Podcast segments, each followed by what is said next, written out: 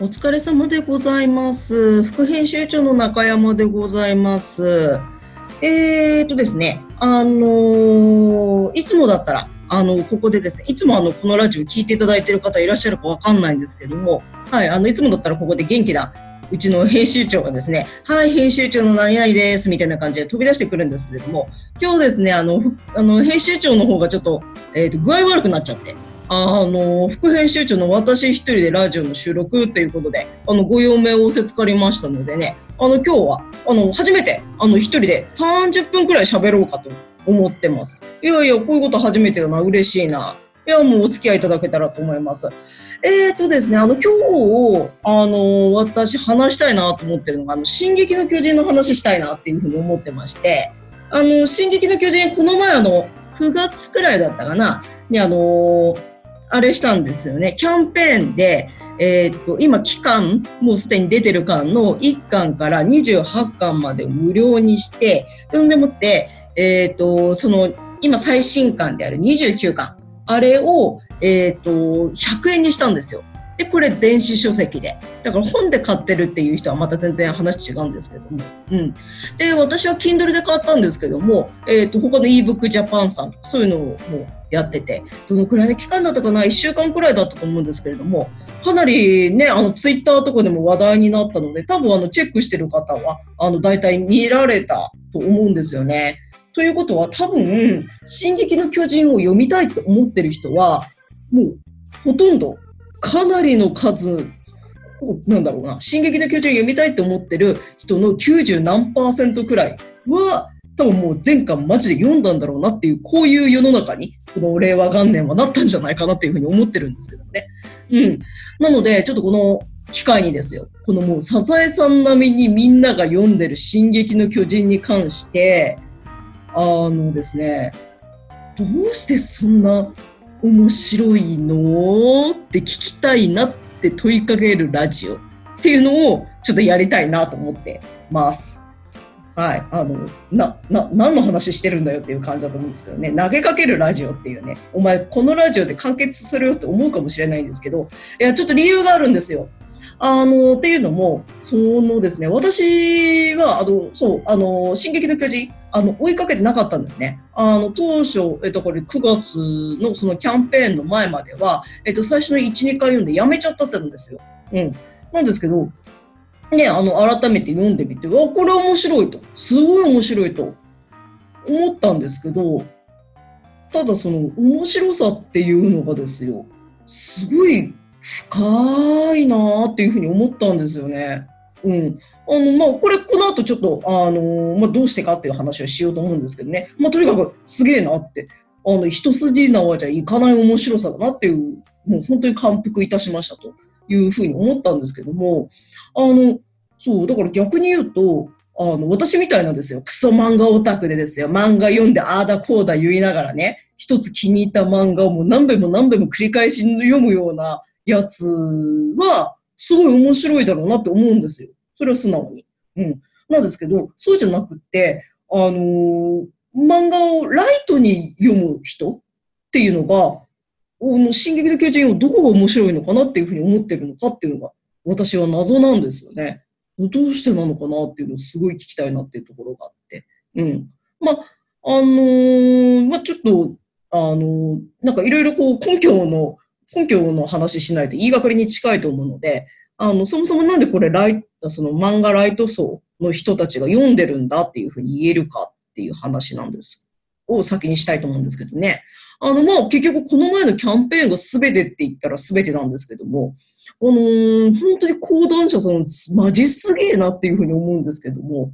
まさかだって、ね、1巻から28巻まで大ヒットで売れてる漫画をですよ、突如として無料にするって普通思わないじゃないですか。で、えっと、その上29巻、最新刊に関しても100円にすると。うん。で、それどころか、そういうキャンペーンをした上で、えっとですね、あの、あのーなんだろうな。あの、よくウェブとかで、こう、ネット記事とか、ウェブ記事とか探す方をよく見、最近ちょくちょく見るようになったと思うんですけども、ノートっていうプラットフォームがあるんですね。これあのーまあ、えっ、ー、と、言うならば、はてなブログとか、アメブロとか、そういう感じで、あの、ブログ、うん、ブログともうちょっと違うんですけどね、まあ、あの、記事が投稿できるサービスなんですけども、で、それの、あの、一番の、あの、そういうアメブロとかと、と結構違うなと思ってるのが、その、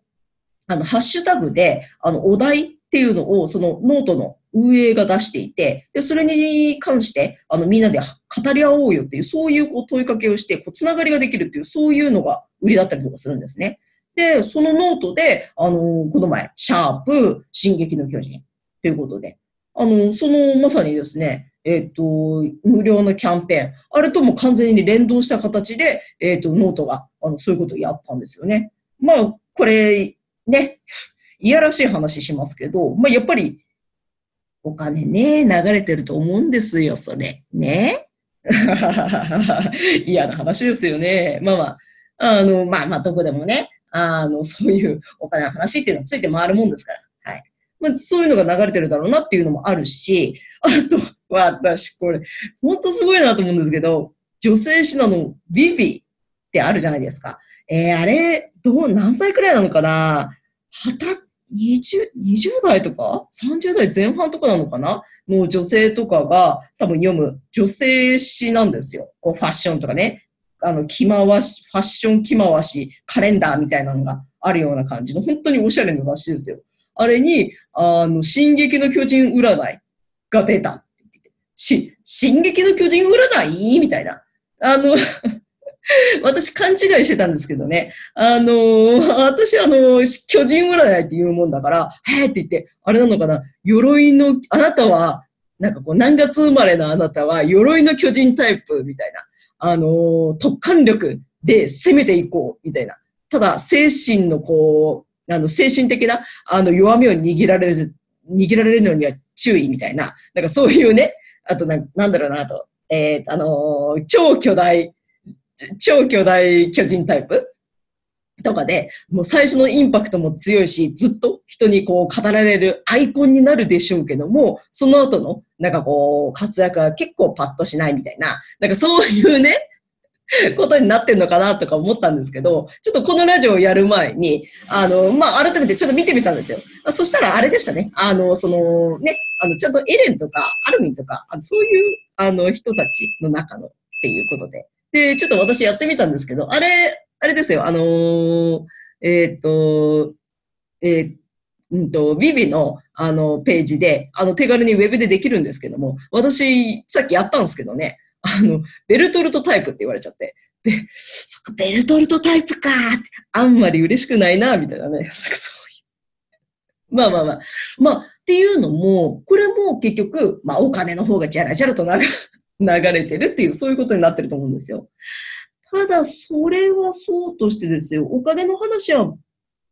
ていうのは別としてもですよ、結局、こういうふうにお金を流せる、コラボができるっていうことは、あの、そういう ViViを読んでる層とか、あとそのノートを使ってる層とか、っていうのにも、あの、進撃の巨人っていうのがアプローチしてるっていう、これ間違いないところなんですよ。だってなぜかと言ったら、だってつまんなかったら、あの、その層にあの、全然ヒットしてこなかったら、そういうコラボやっても全く意味がないわけですから、あの、面白いと捉えられてるっていう、そういうことだと思うんですよね。うん。もうそれも全然いいんですけど、ただ、本当ね、あの、冒頭でも言いましたけど、私みたいな漫画オタクは面白いと思うけど、そうじゃない人たちって、ど、どこが面白いんだい？っていうふうにすっごい思ってるわけです。で、なんでそういうことを言うかっていうと、私がその進撃の巨人に対して面白さっていうのを感じたっていうところがですよ、あの、前巻通して、前巻ってまあ完結してないんですけど、今のところ出てる前巻を読んで、通して読んだところ、前半と後半で面白さが違うっていう、そういう、あの、ものす、すごい構成力があるなっていうふうに思ってて、あの、前半の1巻から20、21、2巻とかまで、まあ、とにかくその、あれです。壁の外に出るか、あの、あ違うな、あの、か、あの、島ですね。島の中にいるか、あの、島の外に出るかっていうところ。うん。そこの違いがあると思うんですけど、その島にいる状態のことを前半とここでは呼んで、で、あの、島の外に出た状態っていうのを後半と呼ぶんですけども、えっ、と、前半の方はですね、あの、恐怖と友情とミステリーっていうのが面白さだったのかなっていうふうに思うんですよ。あの、これ恐怖っていうのは、あの、あれですね、もう巨人のビジュアルですよね。巨人の、なん、もう、本当に奇怪な見た目ですよね。あの、いわゆるお腹がポコッと出た、あの、日本の妖怪でいうところのガキみたいな、ああいう、あの、非常に奇怪なビジュアル。で、その奇怪なビジュアルのものが、あの、無表情でうつろな状態で、ただひたすら人を食いに来る。これはもう完全に恐怖、パニックホラーっていう、そういう面白さがあったと思うんですね。で、それと、あの、エレンと、エレンとか、あの、ミカサとかアルミンとかっていう、あの、まあ、小さな輪での仲間たちがさらに、あの、学校の中でさらに、えっ、ー、と、仲間たちが増えていって。で、その友情っていうのが、やっぱり面白かったっていうのと、それから、あの、世界の謎ですよね、ミステリー。うん。これはもう完全に面白い。あの、ちょびちょびと、なんかこう、ゾワゾワする違和感があって、でそれがじわじわと明かされていく。しかも、結驚愕と言いますか。え、マジっすか？みたいな、そういうような内容で明かされていく。前半はこの3つがすごく面白かったと思うんですね。で、この前半の面白さって、まあ、の、ちょっとホラー味が強すぎるところはあるんですけど、まあ、言うなれば少年漫画の面白さだと思うんですよ。やっぱりあの、えっ、ー、と、ちょっとグロー強めだけど、まあ、友情ありと。で、謎解きもあり。高品質の謎解きあり。うん。で、それで、あの、まあの、あれですね、えっ、と、立体起動装置使って、あの、空を飛びながら、あの、建物の間を縫って戦う。これ、まあ、つまりそのね、スパイダーマンの、あの、スパイダーアクションみたいな、そういう爽快感があるわけですよね。うん。そういうのがある面白さっていうのが前半だったと思うんですね。なんだけど、後半になってきたら、もうなんか、世界史とか、戦争史とか、そういうなんかこう、すごく壮大な話をしているっていうのがあって、で、えっと、特に前半と後半で、あの、エレンの立ち位置っていうのが全然変わってきちゃってて、あの、前半は、あの、エレンっていうのは、読者が共感できる、あの、主人公だったと思うんですよ。あの、まあ、いわゆるラッキー系と言いますか。あの、エレン自体のフィジカルっていうのは強くないんですよね。あの、ミカサみたいにめっちゃ強いわけじゃないし、アルミンみたいに頭が切れるわけじゃない。で、あの、いろいろやることなんですけど、割と普通レベル。うん。っていう、そういう状態なんですけども、そこがあの、進撃の巨人っていうスーパーパワーを手に入れたことによって、もうチートキャラと化して、それで戦う。ただ、そこに対しての、あの、えっ、ー、と、まあ、違和感というか、あの、過ぎたものを与えられた苦悩みたいなのを常に持ってるわけです。これは多分あの、読者があの読んですごく共感できるあの主人公だと思うんですよね。これが前半のエレンなんですけども、あの、後半になると、あの、ツイッターなんかはね、よく皆さんされてると思うんですけども、あの、ツイッターの方でエレンポイントっていうのがちょっと流行ったんですよ、言葉として。もうあのね、あの、もうお手元に今、こう、スマホとか持ちながら聞いてると思うので、あの、ツイッターで、あの、エレンポイントっていうふうに検索してもらったらドサドサ出てくるんですけれども、あのなんかね、えっと、後半のエレンっていうのは、あの、物語を動かす存在になるんですよね。あの、例えば、えっと、エレンであったりとか、あの、アルミンであったりとか、そういう、あの、もともと仲が良かった、あの、キャラクターたちとも、こう、対話をして、そこに関してエレン自身の感情っていうものをその場で表さないんですよね。ただ、あの、対話したことによって物語は動いていく。エレンが多分何らかの決断をして動く。これはあの、えっ、ー、と、アルミンとか、アルミンとかだけじゃなく、あの、ライナーとか、あの、そういうちょっと、あの、遠かったキャラクターっていうのも一緒で。えっ、ー、と、キャラクターたちは、なんだか、エレンの、あの、行動、エレンの判断、エレンのポイントっていうものを積み重ねることによって、死亡率が上がったりとか下がったりとか、うん。あその後の、あの、処遇が決まったりとか、そういうことになってくると。これが後半のエレンです。だから、前半は少年漫画としていけるんですけど、後半は、少年漫画じゃないんじゃないかなっていう。だって、言うなれば後半は、あのー、いないんですよ、主人公が。主人公不在なんです。あのー、結局、そのエレンポイント、あのー、えっ、と、キャラクターたちとの対話によって、あの、ストーリーをこう左右させてしまう。言うなればもうほとんどエレンは神の存在というか、あの、まあ、嫌な言い方をすれば、あの、作者の側の存在というか、あの、感情を持たずにストーリーを動かす存在になっちゃうんですね。うん。なので、えっ、ー、と、すごいんですけど、少年漫画ってやっぱりあれじゃないですか。あの、読んでて、あーって言って、あ主人公がこんなことになって、でも頑張れよっしゃ頑張った勝ったイエイっていう、そういうカタレスみたいなのあるじゃないですか。だけど、後半のエリンはそういうのないから、主人公いなくて、誰に今日、あの、感情移入するかって言ったら、ギリギリライナーくらいかなっていう、そういう感じになるわけですよ。それって、なんだろうな、青年誌青年誌なのかなとかっていう感じになっちゃうと思うんですよね。うん。だから、前半と後半で、その面白さのポイントっていうか、受けるエモーションが全然違くなってくると。で、私はそれがすごい面白いわけですよ。すげえなこの漫画って。あのー、前半も後半も多分あのー、あの、言ってることっていうのは結構同じで、残酷な世界と戦うっていう、この世界は残酷なんだからっていう、あの、三笠の言葉っていうのはものすごい貫かれてるなっていうふうに思うんですよね。あの、前半ではそういうふうに、あの、もう、本当に超恐怖の対象である、あの、巨人と戦う。で、しかもこの巨人が超強いっていう、本当にやばい世界で戦わなきゃならないっていう、そういう残酷さなんですけども、あの、後半は、こう、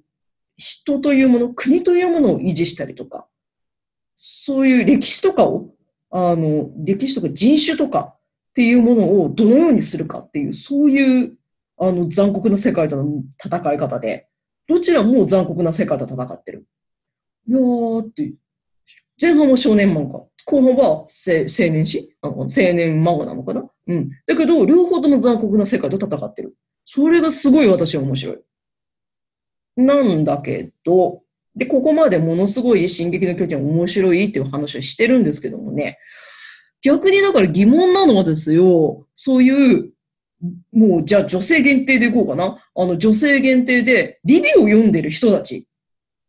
て、どうよ、こう、こう、私が今さっきまで熱く10分くらいずっと語ってた面白さっていうところ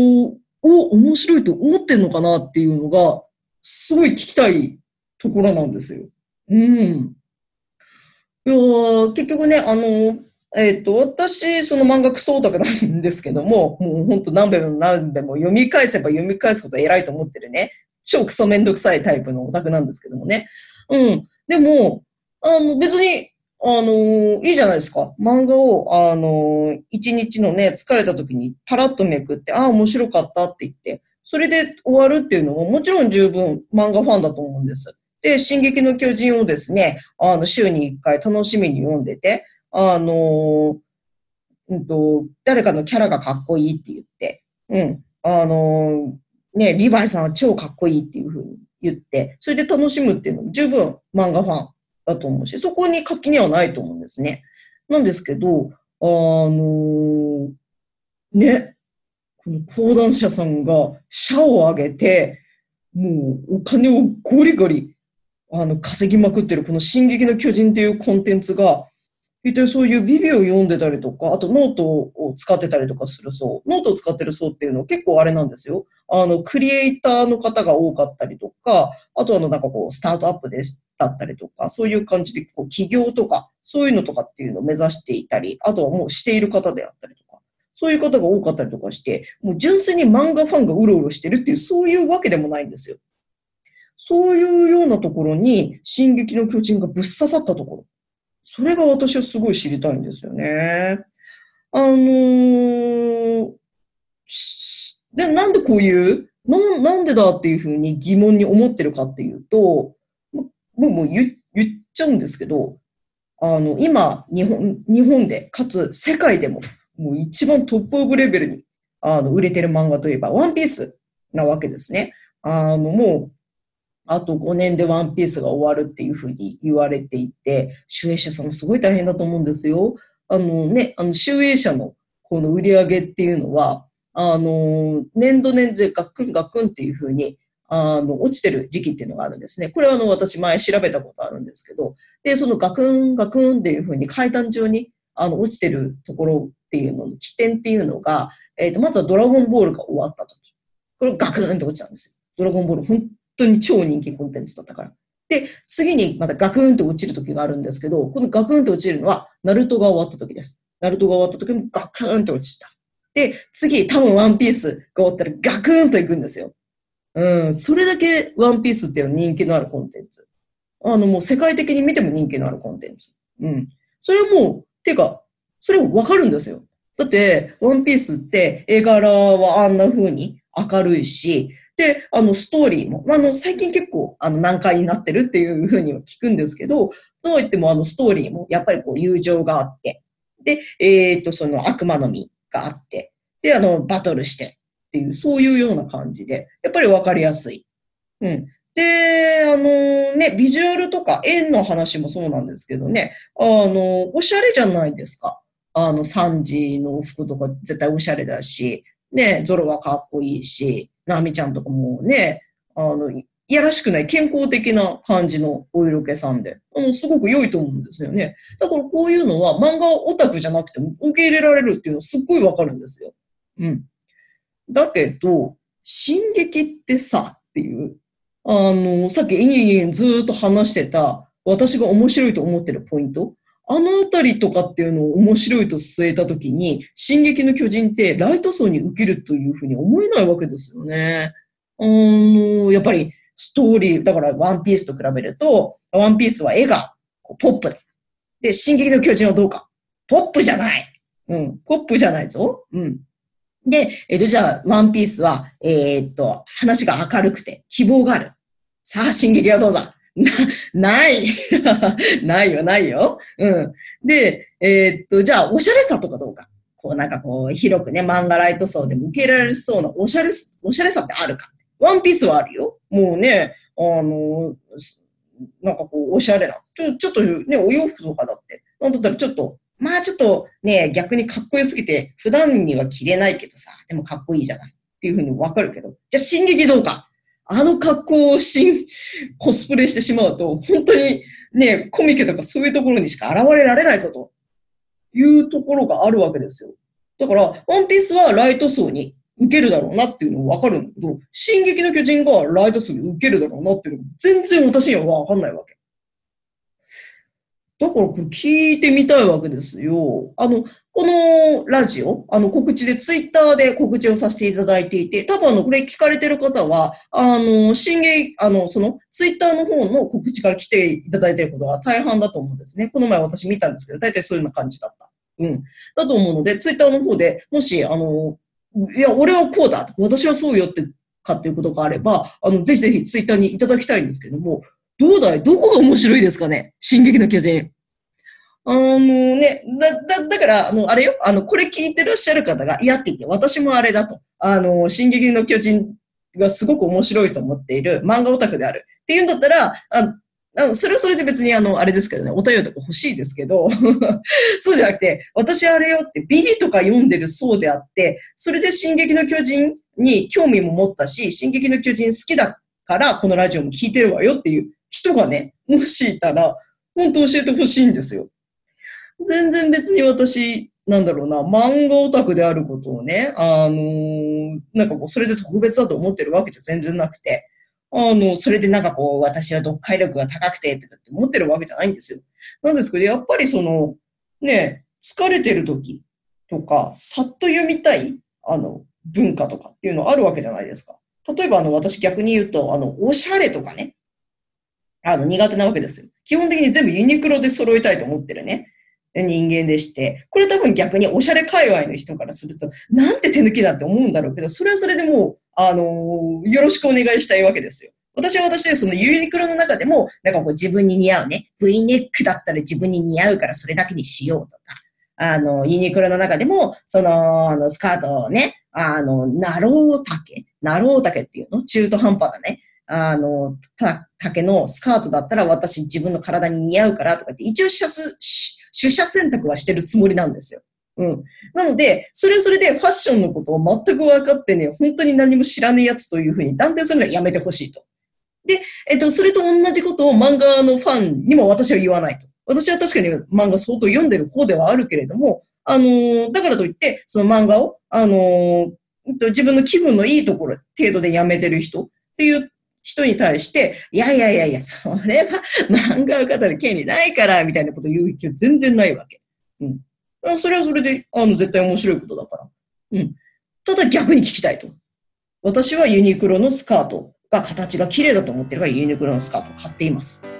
ここにもしここを聞いているあのファッションが好きな人がもし万が一いたら教えてあの伝えたいんだけど私はユニクロをそういう形が綺麗だし素材が丈夫でガンガン洗っても平気だしある程度いつでも流行りを満たしてくれるから買ってます。さあ私は逆に聞かせてくれ。漫画ライト層の人たちを